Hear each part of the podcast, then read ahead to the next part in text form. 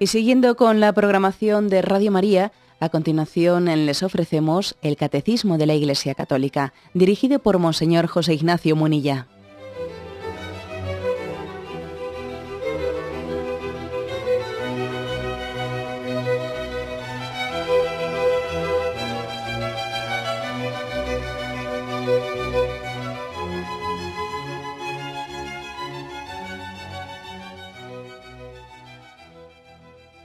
Un cordial saludo a todos los oyentes de Radio María.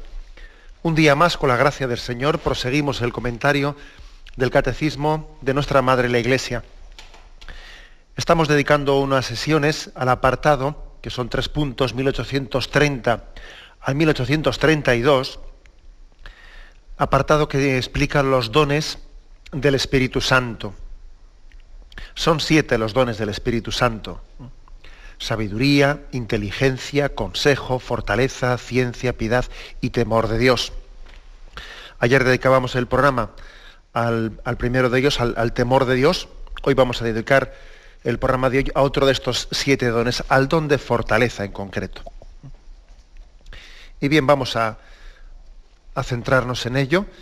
Primeramente, decir que sabéis que existe, aparte del don de la fortaleza también existe la virtud cardinal de la fortaleza.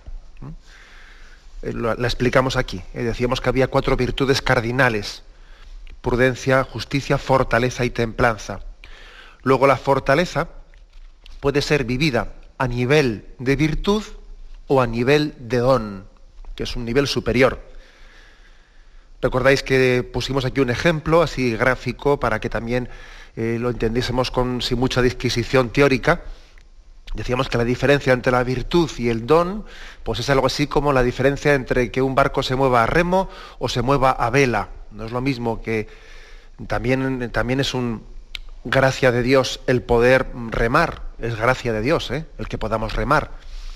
Pero es una gracia pues, muy superior el que eh, la barca se mueva con facilidad y prontitud empujada por el aire del viento. ¿no? Bueno, pues esa es la diferencia entre la virtud, que es ir remando con un esfuerzo y con, eh, bueno, pues con, todo un crecimiento sujeto a las leyes humanas, y los dones, que es que Dios mismo es el que nos mueve, el que nos impulsa, el que, el que toma un poco eh, el timón de nuestra vida. Cuando, cuando vivimos movido por los dones, en vez de por las virtudes, pues eh, claro, parece como que el Señor mismo ha tomado el timón, ¿no? A través de los dones del Espíritu Santo. Bueno, pues hecha esta, ¿eh? Esta, aclaración ¿eh? de que hay que distinguir entre la virtud de la, de la, fortaleza y el don de la fortaleza, aunque a veces uno dice, bueno, ¿y dónde está exactamente la frontera? Podemos distinguir siempre si una determinada actitud ha sido, mm, pues bueno, si, si, alguien que ha afrontado pues, una tarea, un reto o ha soportado pues, una gran prueba, si lo ha hecho desde la virtud de la fortaleza o desde el don de la fortaleza. Hombre, habrá veces que sea difícil distinguir hasta dónde llega la virtud y a partir de dónde comienza el don.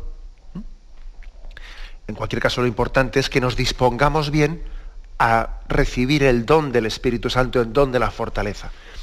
Los dones hay que pedirlos y también hay que disponerse a recibirlos bien. ¿eh? Bueno, Em, bueno es decir también que incluso eh, antes también de la revelación, de la revelación cristiana, pues también eh, los, filósofos de este mundo han valorado y estimado la virtud de la, natural de la fortaleza. Eh, por ejemplo, Séneca, Séneca decía él que vivir significa luchar. Y él nos ponía en guardia frente a esa concepción que dice, ojo, que el hombre prudente no es un hombre tímido, sino que es un hombre que tiene coraje, es corajudo, como se dice, ¿eh? que tiene coraje y es capaz de combatir por la justicia. Digo esto porque no sé por qué a veces hemos hecho una, una imagen que ser humilde y ser prudente es no tener fortaleza, ¿no? Como si fuesen cosas un poco antagónicas. Y no es así. Aquel que es mm, más prudente, más humilde, tiene más coraje. En contra de lo que eh, una falsa imagen ¿no? de la prudencia o de la humildad podía dar a entender. Bueno, luego viene la revelación cristiana, y, esto lo ilumina mucho, esto que los, los, griegos, los filósofos griegos mm, y, latinos, ¿no? ellos antes de Jesucristo eh, y sin la revelación de Jesucristo iban entendiendo, ¿no? La revelación cristiana pues, nos, da, nos da una gran capacidad pues, para, para percibir qué es exactamente el don de la fortaleza, ¿no? San Juan Clímaco, que no sé si nos suena este nombre, pero es un gran padre de la iglesia del siglo VI, del siglo VI, San Juan Clímaco. Bueno, pues este santo padre insistía mucho en que el miedo, la falta de fortaleza, el miedo, nace de la falta de fe, de la falta de confianza en Dios.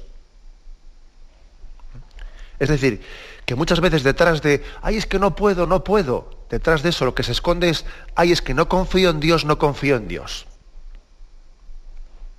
Eh, una reflexión muy importante. Claro que esta reflexión, eh, pues eh, los filósofos griegos y los, y los, latinos no eran capaces de entender porque les faltaba la luz de la fe. Detrás del que, que, no puedo, que no puedo, se esconde el que no confío en Dios, no confío en Dios. El miedo nace de la falta de fe, de la falta de confianza en Dios. El alma orgullosa cae en la esclavitud del miedo. Claro, pues porque únicamente confía en sí misma. Y como únicamente confías en ti mismo, tienes muchas razones para tener miedo, claro. Porque te piensas que tú eres el que diriges la historia de tu vida. Y es como para echarte a temblar. Es como si de repente estamos viajando en avión y entonces nos dice la azafata, oiga, vaya usted a, a la cabina, que no hay piloto y, lo lleva usted solo el avión. Y dice uno, pero ¿cómo? Pero, yo solo voy a llevar este avión, pero si no tengo ni idea. ¿Pero a dónde voy yo? Pero todos estos aparatos. No, no mire usted, es que no hay piloto. Lo lleva usted solo. Y, y, nos morimos de miedo, ¿no? Claro, lógico. Pues algo así pasa también en esta vida.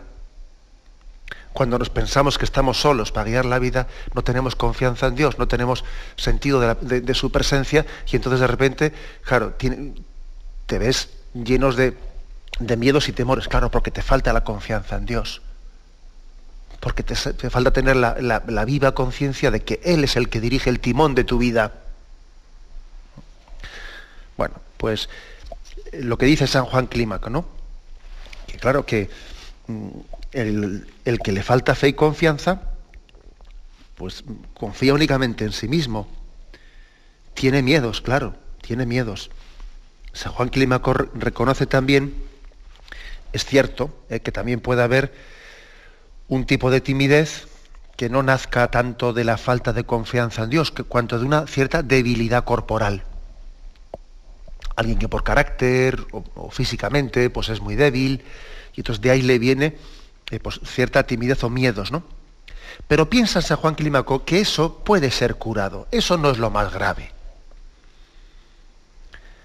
Lo importante es que esa, digamos, debilidad corporal no penetre en el espíritu. Eh, los tímidos, no en el cuerpo, mejor dicho, los, débiles, no en el cuerpo, sino en el alma, esos son los que, eh, los que están de alguna manera prisionados, ¿no? Pues por la tentación del miedo. Los que son débiles no en el cuerpo, sino en el alma, los que no confían en Dios, los que no se abandonan en Él.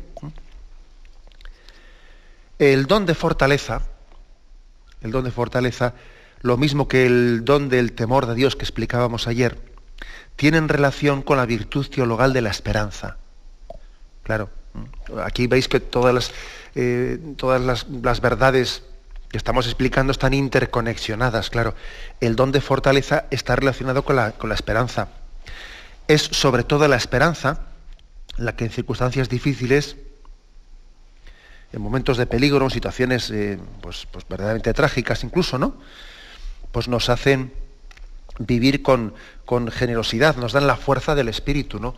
La, esperanza de que, de que nos sentimos guiados, nos sentimos conducidos, no estamos solos.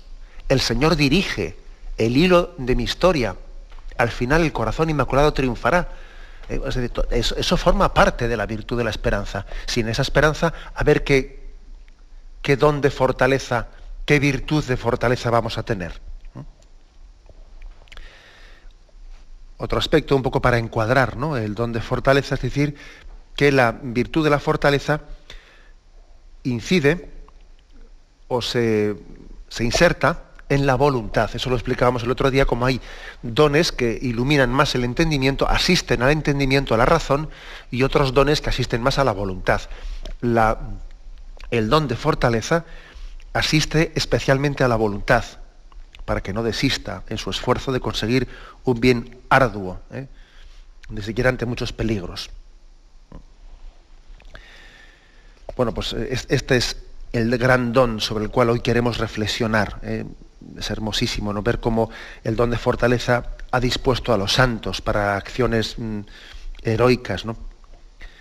que digamos también una cosa, ¿eh? que tendremos ocasión de decirlo con detalle, que el don de fortaleza no únicamente se da en los casos extraordinarios, sino también se da en los casos cotidianos.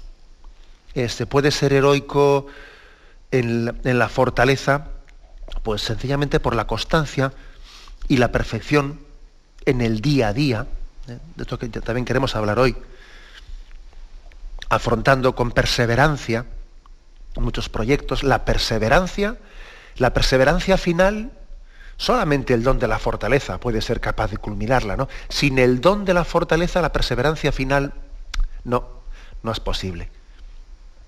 Con la virtud de la fortaleza se pueden hacer muchas cosas, pero llegar a la perseverancia final hace falta que Dios corone la virtud de la fortaleza con el don del Espíritu Santo. Bueno, pues eh, aquí, pues, como veis, eh, tenemos una especie de equilibrio en el que nos damos cuenta que Dios sí suscita en nosotros por su gracia la virtud de la fortaleza, que decíamos en su momento que es una virtud infundida en el bautismo, que enardece nuestra voluntad, para que no desistamos ¿no? de conseguir los bienes que Dios quiere concedernos y que resistamos ¿no? Eh, los, los peligros y las tentaciones.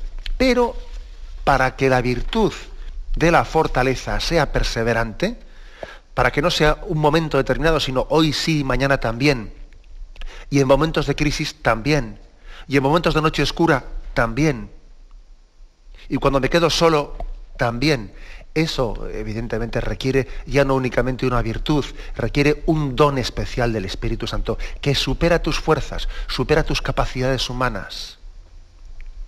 Y aquí ya es cuando el don viene en socorro de la virtud, que se, se queda corta, ¿eh? se queda corta la virtud.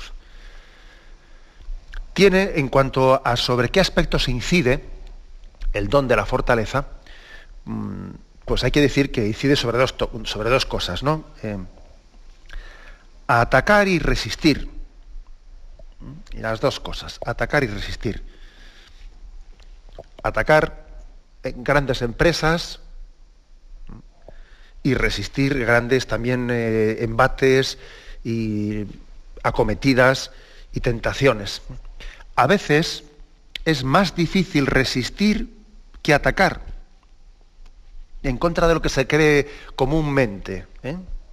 Es que, ojo, eso puede ocurrir. Imaginaros que alguien, alguien pues, eh, parece, ¿eh? pues parece muy generoso y en la calle, pues y en su entorno social, dicen, qué emprendedor que es, mira que cuántas iniciativas tiene y, mira cómo ha sido capaz de poner en el barrio en marcha, pues yo qué sé, pues una asociación de vecinos y esto, lo otro, o ha sido capaz de hacer tal mejora y bueno, pues mira qué, constancia ha tenido, porque lo que, lo que ha costado. Y, y luego resulta, y luego resulta, pues que alguien le levanta una, una calumnia o hace un comentario sobre él que le hiere su amor propio y entonces él se viene abajo porque han dicho de él tal cosa.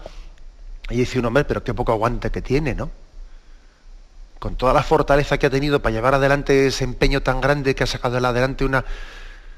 Y luego, sin embargo, a la primera murmuración o al, eh, que su, ha estado su persona en la boca de otros y se viene abajo. Ojo, que es que la fortaleza la verdadera fortaleza, sobre todo el don de fortaleza, incide más en el resistir que en el atacar.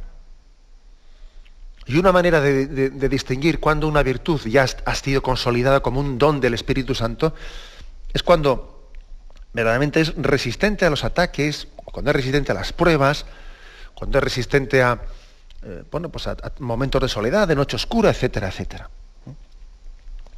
Si os fijáis, incluso el acto del martirio, el acto del martirio consiste más en, soportar, en resistir que en atacar. Está claro, o sea, un mártir llega al culmen del don de fortaleza porque ha resistido. No porque él haya emprendido ninguna cruzada, no, no, porque él ha resistido los ataques. El don de fortaleza no se expresa más en el resistir que en el atacar. Por eso también digamos una cosa, que es que dentro del martirio la Iglesia ha resaltado especialmente el martirio de los débiles. Por ejemplo, el martirio de los niños. O el martirio también de, de las mujeres, por aquello de que se les ha considerado más débiles humanamente ¿eh? o más frágiles que a los hombres, ¿no? que parece que han tenido un rol, un rol de, dureza, ¿no? guerrera, etcétera, ¿no? Y por ejemplo, pues la Iglesia ha destacado especialmente pues, el martirio pues, de Santa Inés, que no únicamente siendo mujer, sino que siendo una niña, dicen, pero bueno, ¿de dónde una niña que, en sí su natural es, es, frágil y encima tiene un carácter y una forma de ser, pues como estilo un poco Santa Teresita del Niño Jesús, muy frágil, muy débil, ¿de dónde saca esa fortaleza? Pues porque es un don, es un don que supera la virtud, ¿no?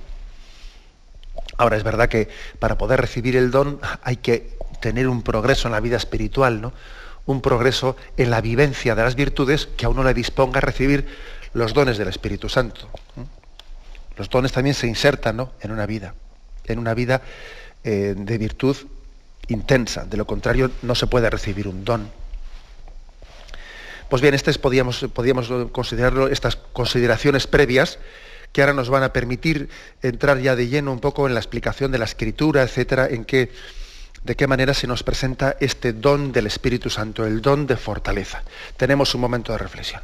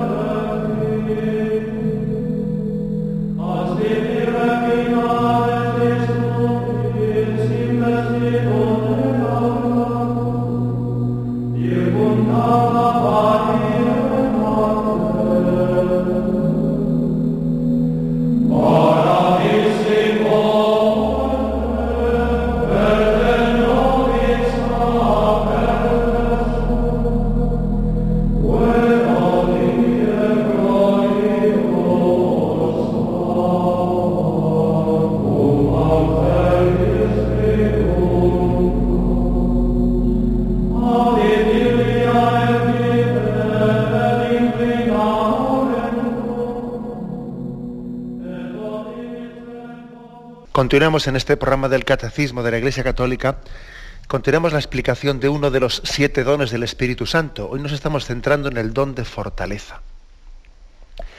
El don de fortaleza pues, es un hábito sobrenatural que robustece el alma para practicar toda clase de virtudes heroicas con una confianza invencible, ¿eh? llegando a superar los mayores peligros y resistiendo las dificultades que puedan surgir. ¿no? En la Sagrada Escritura se nos eh, recuerda ¿no? cómo la vida cristiana, como la vida, esta vida, eh, tiene una dureza inherente pues, muy grande. Decía el libro de Job, en el capítulo 7, versículo primero, esa famosa frase, la vida del hombre sobre la tierra es milicia, es milicia, es combate. La vida es un combate. Es un combate contra las tentaciones, es un combate contra los obstáculos, es un combate también contra enemigos que muchas veces nos pueden salir al camino, contra, vamos, contra la propia debilidad, contra, contra muchas cosas, ¿no? La vida es un combate. Uno, es verdad que hay momentos en la vida en los que también eh, percibimos momentos muy gozosos, en los que sentimos el regalo de Dios de una manera muy intensa, y casi parece que los obstáculos quedan minimizados. Pero hay otros momentos en la vida, y, son, son bastantes, ¿no? En los que, sin dejar de sentir ese consuelo y esa compañía de Dios, por supuesto, pero uno dice, esto, esto es duro, ¿eh? La vida es dura porque verdaderamente mm, te das cuenta de que nuestra condición carnal, las huellas que el pecado ha dejado escritas en la naturaleza, etcétera, etcétera, pues eh, vamos, eh, hacen verdad esa expresión del libro de Job. La vida cristiana, perdón, la vida del hombre sobre la tierra es milicia, es combate. Por eso, desde el primer momento también la revelación de Dios, ya en el Antiguo Testamento, Dios asiste al hombre en medio de esa milicia, en medio de ese combate. Y especialmente le asiste de una forma especial para que pueda llevar adelante pues esa, esa encomienda que Dios le hace. Dios nunca pide algo por encima de nuestras fuerzas no nos pide nada que al mismo tiempo no nos lo haya dado previamente. Por ejemplo, la vocación de Moisés, cuando le envía al faraón para cumplir una tarea que supera sus fuerzas, ¿no? Tú irás a hablar al faraón de parte mío, pero vaya tarea es esa, pero, pero si yo, vamos, me veo totalmente incapaz de ir delante de un faraón que me va, que me va a partir, me va a echar las pirañas, ¿no? Me va a hacer pedazos. Y Dios le responde, yo estaré contigo. Y esto mismo aparece continuamente en la historia de los profetas. Jefté ganó la batalla y dice, el espíritu del, Señor invadió a Sansón y sin tener nada en la mano, Sansón despedazó al león como se despedaza un cabrito, dice en el libro de los jueces, ¿no? Y, el autor del libro Sacarado se queda impresionado por ver este hombre, Sansón, como había sido asistido de un don especial de Dios para acabar con un, león como se acaba con un cabrito. Y hay muchos, muchas expresiones en el Antiguo Testamento pues, de ese tenor. Por ejemplo, Miqueas 3.8. Yo estoy lleno de fuerza por el espíritu de Yahvé. Estoy lleno de fuerza, dice el profeta, y tantas otras. En el Nuevo Testamento, de una forma muy especial, me vais a permitir que me fije en, el, en Lucas, en San Lucas que sabéis que es también autor de los Hechos de los Apóstoles. Y es muy curioso porque el Evangelio de Lucas comienza, comienza prácticamente pues, con el relato de la Anunciación, el anuncio del ángel a María, y le dice, el Espíritu Santo descenderá sobre ti, y el poder del Altísimo te cubrirá con su sombra. El poder del Altísimo, o sea, la fuerza del Altísimo Dinamis, dice la versión griega, ¿no? Fuerza del Altísimo. Aquí comienza con el don, con una fortaleza especial dirigida a María. Y el libro de los, el Evangelio de San Lucas termina pues también haciendo referencia a esa fuerza de Dios. Mirad, cuando Jesús eh, envía a los apóstoles, ¿no? Y ahí termina el Evangelio de San Lucas.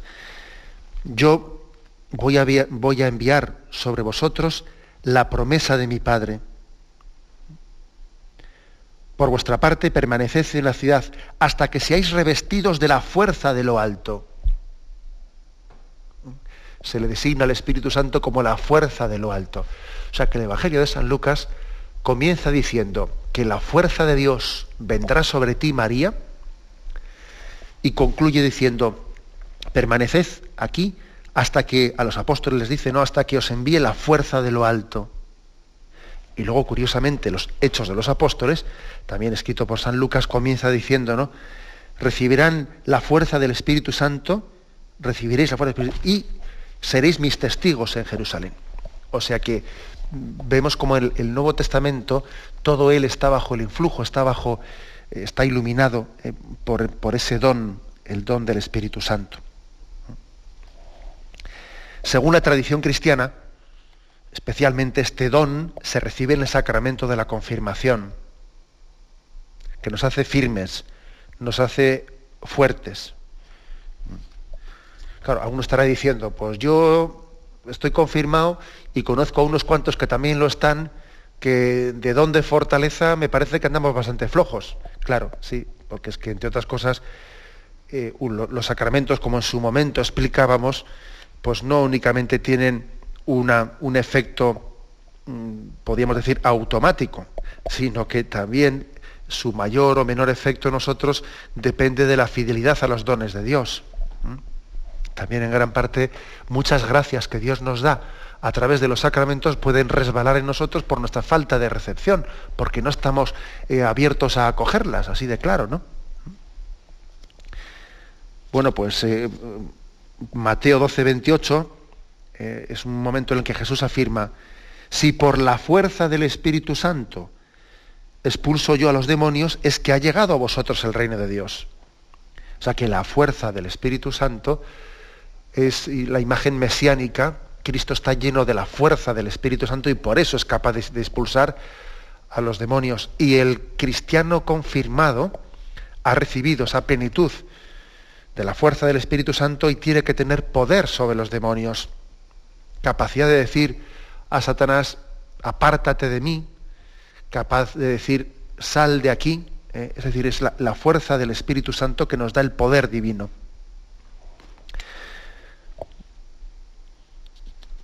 el don de fortaleza es, es, necesario para perfeccionar las virtudes, eso lo decíamos antes, especialmente la, virtud de la fortaleza, que bueno, pues que sí, que naturalmente hablando uno puede tener una virtud de tener una cierta fortaleza, pero lógicamente tiene un cierto temblor, una cierta ansiedad, ¿eh? porque él percibe también sus flaquezas, sus propias flaquezas, ¿no? Incluso que malo será que alguien confíe demasiado en sus propias fuerzas. O sea, es, es lógico que cuando la virtud de la fortaleza no está asistida por el don del Espíritu Santo, uno tenga cierto temor, porque es que percibe, ¿eh?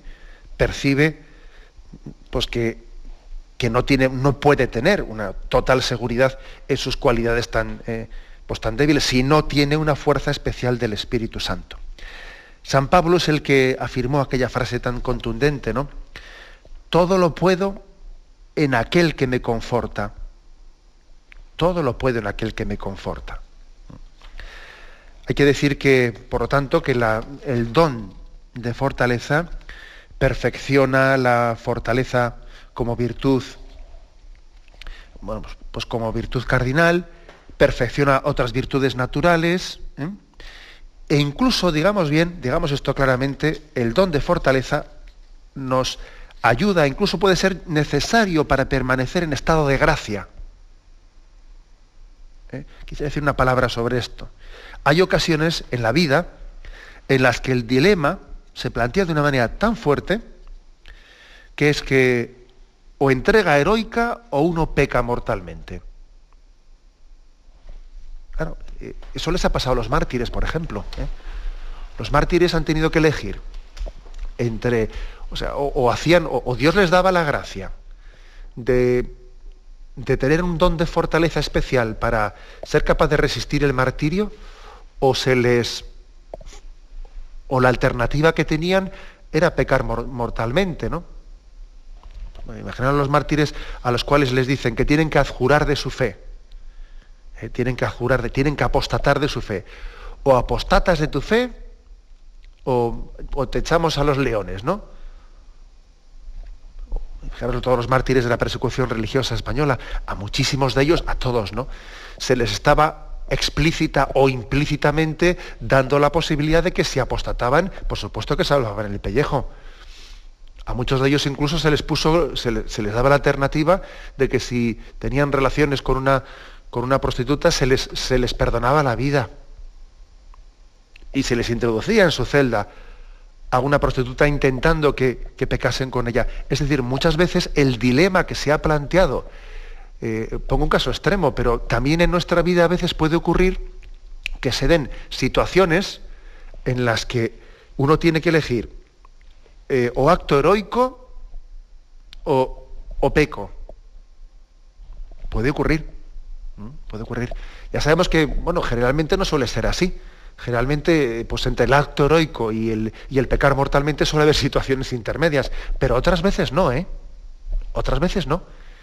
En ese caso de los mártires es bastante patente. En nuestra vida, a veces el no pecar supone también eh, tener que tomar determinaciones heroicas. Y sin el don especial del Espíritu Santo, sin el don de fortaleza, no seremos capaces de tomar determinaciones heroicas.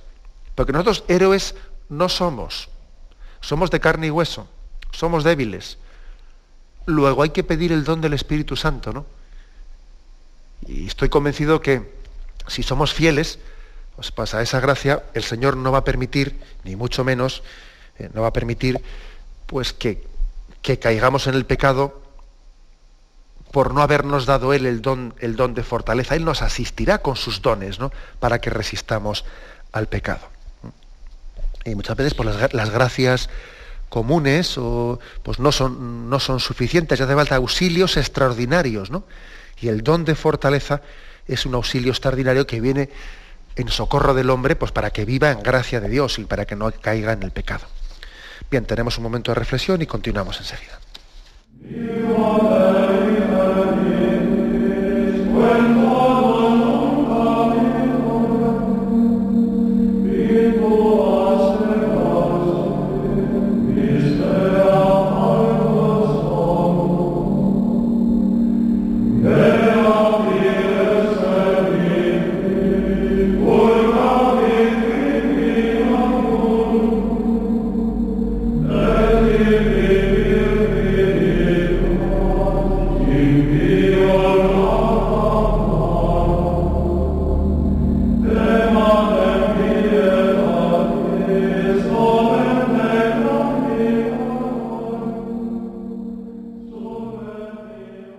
Continuamos en este programa del Catecismo de la Iglesia Católica en la explicación de uno de los siete dones del Espíritu Santo, el don de fortaleza.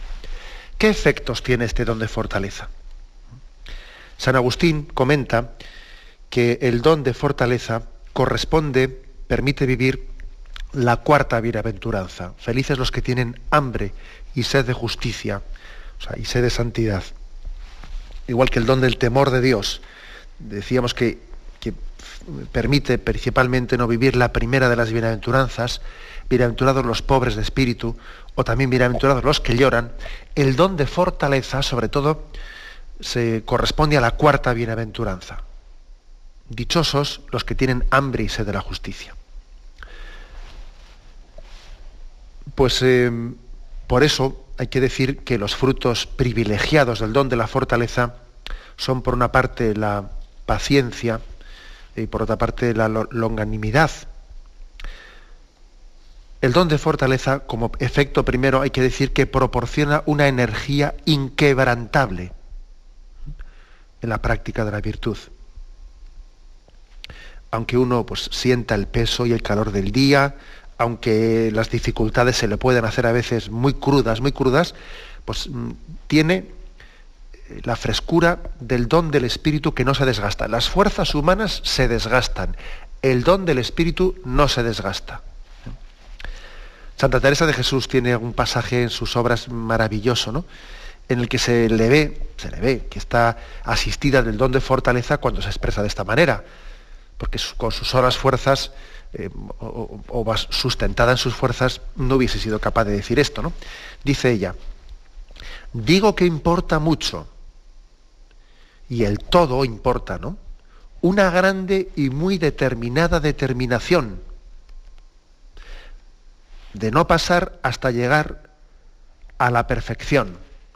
Venga lo que venga, suceda lo que sucediere, trabaja, trabájese lo que se trabajase, murmure quien murmurare, siquiera llegue allá, siquiera me muera en el camino o no tenga corazón para los trabajos que hay en él, siquiera se hunda el mundo.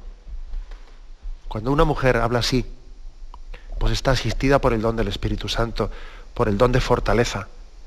Porque dice, bueno, si a mí Dios me pide algo, me pide un don, eh, caiga quien caiga, ¿no? Como decimos hoy en día.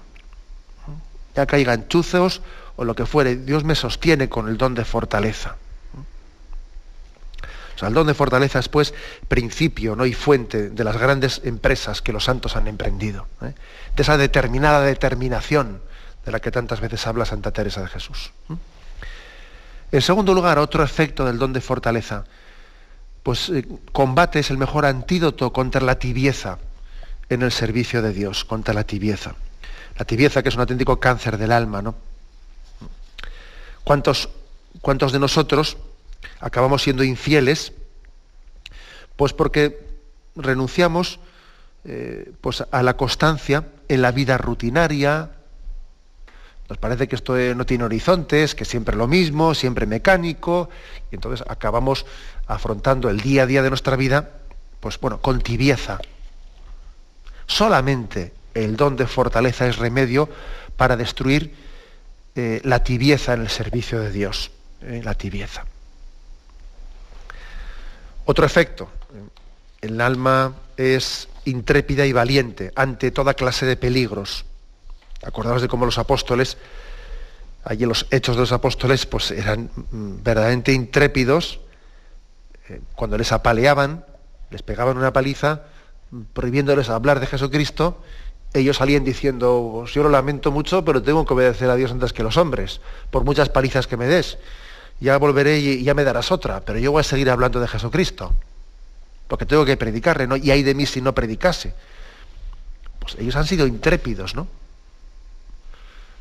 Y, la vida de los santos, pues esto ha sido así. Santa Teresa de Jesús tuvo dificultades para, para sus fundaciones, todas las que quiso, pero ella no cedió. Santa Catalina de Siena, anda que esa mujer no, no mostró el don de fortaleza al máximo, pues cuando tenía que hacer regresar a los papas a Roma desde Aviñón. Y ella, pues una mujer allí sola en aquel siglo, pues vamos haciendo frente a quien fuere, ¿no? El don de fortaleza también nos permite soportar los dolores con gozo y alegría. Una de las características del don, cuando la fortaleza ya es vivida a nivel de don y no únicamente de virtud, es que, pues que uno es capaz de mantener la alegría, el gozo, en, medio de, la prueba, ¿eh? de los dolores incluso. ¿no? Decía Santa Teresita, una frase que es muy impresionante, que además acordaros de que era una niña súper frágil, uno lee Historia de un alma, que es un libro maravilloso, ¿eh? Historia de un alma en la que ella cuenta un poco su autobiografía y ve lo frágil que era de carácter, etcétera, que era, Santa Teresita, ¿no? Teresita de Lisieux y cómo el Señor la, va fortaleciendo, ¿no? Hasta el punto que llega a decir, he llegado a no poder sufrir, porque me es dulce todo padecimiento. Como os podéis imaginar, esto solamente puede ser un don del Espíritu Santo, ¿no? Que una, niña frágil, ¿no? pueda llegar a decir esto. He llegado a no poder sufrir, porque me es dulce todo padecimiento. El Espíritu Santo me asiste en las pruebas y entonces la cruz también se me hace dulce.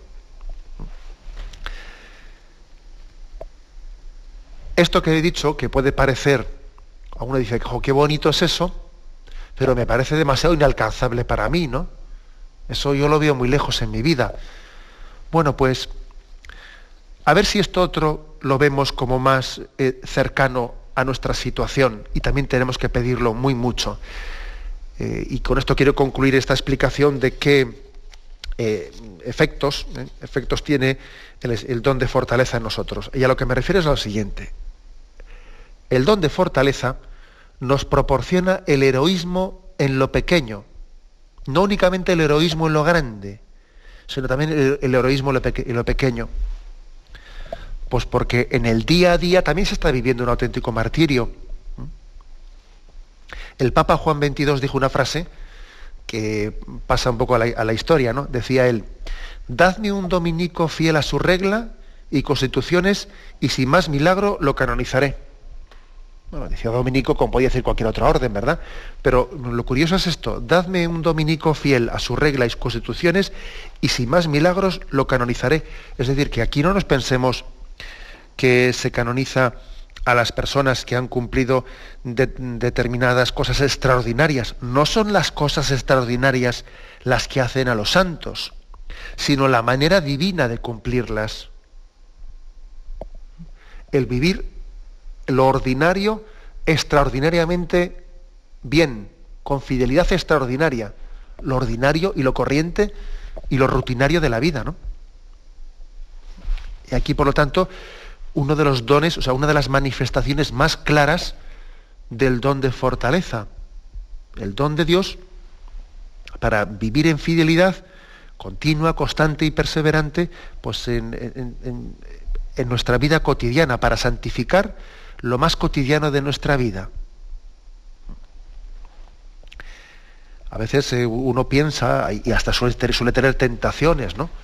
Suele tener tentaciones de que se está haciendo una cosa y entonces la tentación es, si fuese yo a tal sitio, allí yo me entregaría y serviría. Yo recuerdo que estando en el seminario, nuestro director espiritual nos solía decir, ojo, que cuando estamos estudiando, y tú aquí estás pasando unos cuantos años de formación, etcétera, el tentador, el tentador, para distraerte de tu estudio, para distraerte de tu oración, para distraerte de la vida rutinaria, ¿no? entre comillas, de, la, etapa formativa de un seminarista, el tentador pues, llenará tu mente de pensamientos eh, pues, de supuesta perfección que consistiría en que si yo ahora me fuese a China, si me fuese a China y si me fuese a tal sitio y si me fuese a misiones, allí ayudaría, allí tal, allí cual, ¿no? Que te están evadiendo, te están evadiendo de, coger el toro por los cuernos, de estudiar y de que si ahora tienes por las tardes cuatro horas de estudio, pues cuatro horas de estudio y entonces muchas veces te va a estar evadiendo a pensar en otras cosas supuestamente extraordinarias que te apartan de hacer aquí lo ordinario. Y con mucha gracia nos decía eh, nuestro director espiritual, además me acuerdo del don Justo López Melús, nos decía él, algunos pensando en ayudar a los chinitos, hacen el indio en esta vida, decía él, y con, gracia, ¿no? Decía él, por, soñar, ¿eh? por soñar en ayudar a los chinitos, lo que hacen es el indio en el, lugar y el momento presente, por no coger el toro por los cuernos. Es decir, el don de, el don de fortaleza es aquel que nos asiste en, pues en nuestra vida rutinaria y cotidiana, haciéndola una ofrenda agradable de amor, alegre y verdaderamente, mm, yo diría, motivante. O sea, el don de fortaleza hace que todo esté infundido por la virtud de la caridad, o sea, que, la, virtud de la caridad esté moviendo todo aquello que hacemos. Vicios opuestos, ¿eh? aunque sea brevemente voy a concluir, vicios opuestos a, al don, don, de fortaleza? Pues el, vicio opuesto evidentemente es el, un temor desordenado, los miedos, miedos, flojedad natural, amor a la propia comodidad. Todos estos son los vicios opuestos, ¿no? Sabéis que hay un refrán que dice, el que teme sufrir, sufre de temor. Evidentemente, cuando uno tiene, son, tiene un amor a la propia comodidad, pues de ahí le vienen un montón de temores. Miedo al dolor, miedo a que si me mandan por obediencia una cosa, uff, a ver si yo es que tenía otros planes distintos, ¿sí? miedo a, a, la, pues que me moleste cualquier penitencia corporal, a que no sea capaz de, soportar pues, una calumnia, lo que digan de mí, miedo a tal, miedo a cual, ¿no? El que teme sufrir, sufre de temor. Por eso es tan importante el don de fortaleza. Por eso, por eso Juan Pablo II insistía tanto ¿no? y tenía casi como, como una forma de entrar en contacto, en diálogo directo con el hombre, con el hombre y hoy diciéndole, no temas, no, no tengas miedo, no temas, no tengáis miedo, abrid de par en par las puertas a Cristo, porque sabía él muy bien que una de las principales tentaciones que tenemos es la del temor, la del temor de quien no confía plenamente en Dios, la del temor de quien se piensa que va solo en la vida y no sabe que Dios le acompaña, la del temor de, porque es que claro, porque él sabía y conocía muy bien al hombre de hoy, ¿no? Entraba en diálogo con él diciendo, no tengas miedo, abre las puertas de tu corazón de par en par a Cristo. Bueno, pues uno podría concluir diciendo, ¿y, cómo pido yo este don de fortaleza? Que ya veo yo que es muy importante.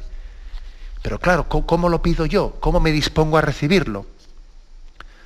Bueno, pues lógicamente, en primer lugar, básicamente, pues con la oración con la oración. Pedid y se os dará, llamad y se os abrirá. Creo que es muy importante que cuando recibimos la Eucaristía, pidamos el don de fortaleza, que busquemos en la Eucaristía el don de fortaleza. Cuando decimos eso, ¿no? De, nos diste el pan del cielo que contiene en sí todo deleite, es decir, Señor, eh, estando tú, tú, aquí conmigo, no tengo, no tengo a qué temer. El Señor está conmigo, ¿a quién temeré? El Señor es la fuerza de mi vida. ¿Quién me hará temblar? O sea, que nuestras comuniones sean una afirmación en la fortaleza que tenemos en Dios. Todo lo puedo en aquel que me conforta. ¿A quién temeré si Él está conmigo? Que nuestras comuniones bien hechas nos dispongan a recibir el don de la fortaleza. También nos ayudará mucho para, eh, para pedir el don de fortaleza que practiquemos con, con generosidad mortificaciones voluntarias. Eh, pues para que huyamos de, esa, eh, pues, pues de, ese falso valor de vida, de ese falso Dios que es mi comodidad de vida como criterio máximo, como criterio último. Pues sí, Señor, las mortificaciones voluntarias, las renuncias voluntarias, son también una manera de disponernos a recibir el don de fortaleza. Y también acostumbrándonos al cumplimiento exacto del deber, a pesar de las repugnancias que podamos tener, que uno dice, voy a ir venciendo determinadas repugnancias, ¿no? Voy a ser estricto en el cumplimiento del deber, pues a pesar de que tal persona me resulta antipática, pues sí, señor, yo no voy a, no se me va a notar nada que esta persona, eh, voy a pedirle a Dios la gracia de que yo me relacione con todos y además hasta especialmente con esa persona a la que yo siento una especial antipatía hacia ella, me voy a prodigar con ella especialmente. Eso es prepararse para recibir el don de fortaleza. O imaginaos que una persona va a un sitio a comer y, hay un plato especialmente que no le gusta, bueno, pues va a comer ese plato especialmente además. Sí, señor. Y además no se le va a notar nada. Y no, no tienen por qué saberlo ni los demás que, que una cosa pues no le, no le gusta. Creo que también algo que nos dispone para el don de la fortaleza es no quejarse nunca que se hace mal tiempo, que si esta comida es una porquería, que si no sé qué, que si nadie me quiere, que, que, solito estoy, que no sé qué. O sea, pidamos el don de fortaleza para renunciar eh, a que nuestra vida, a que las quejas y los lamentos sean una especie de tubo de escape que tenemos ahí, ¿no?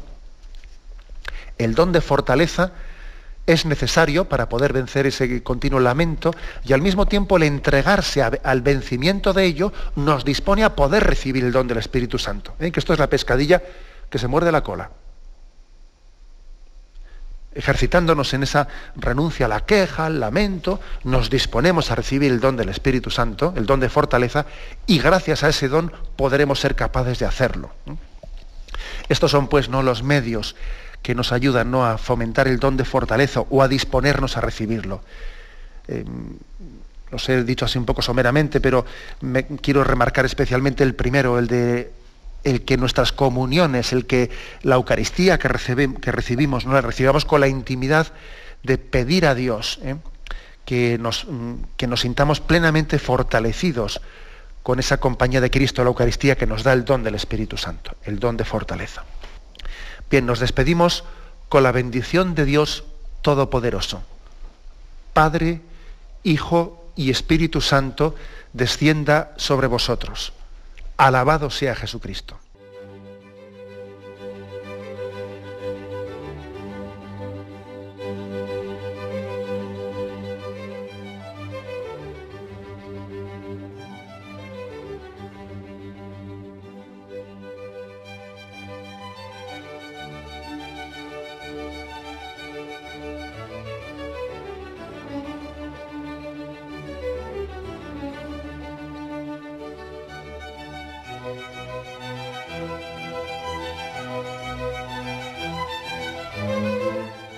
Han podido escuchar en Radio María el Catecismo de la Iglesia Católica, dirigido por Monseñor José Ignacio Munilla.